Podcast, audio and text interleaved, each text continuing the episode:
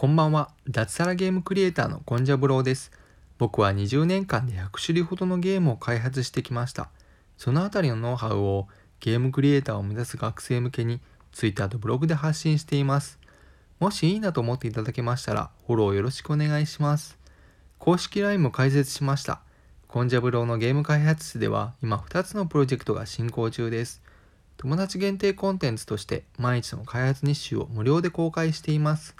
非常に無益な日誌ではありますが、ゲーム作りの裏側に興味がある方は、ブログ記事からお友達登録をお願いします。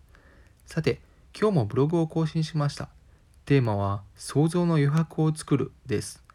ゲームに限らず、エンタメ作品には余白が必要だと思います。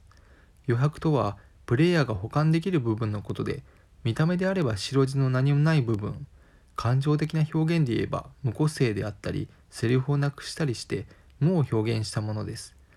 ちょっとした隙間を用意することで感情移入できるポイントを用意するわけです。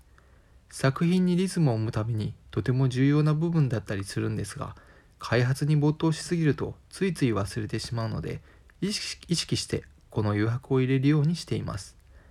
なんだか難しそうなこの余白ですが、よく観察すると他の作品にはこの余白が用意されていることがわかります。ゲームであれば主人公のセリフが一切なかったりするのも多いんじゃないでしょうか。映画でもサイレントムービーみたいなものであればキャラクターのセリフをなくすことで世界中の人が楽しめるようになっていたりします。あえて削ることで見た目見た人の感情に訴えかけるものを作ることができます。非常に多くの作品でこの余白が作られているので探してみてはいかがでしょうか。以上差し当たり今思うことでした。私、コンジャブロはブログにて平日毎日4000字から6000字の記事を書いています。Twitter や公式 LINE もよろしくお願いします。何か挑戦したいなと思っている方はお気軽にフォローください。一緒に継続していきましょう。それでは来週もよろしくお願いします。おやすみなさい。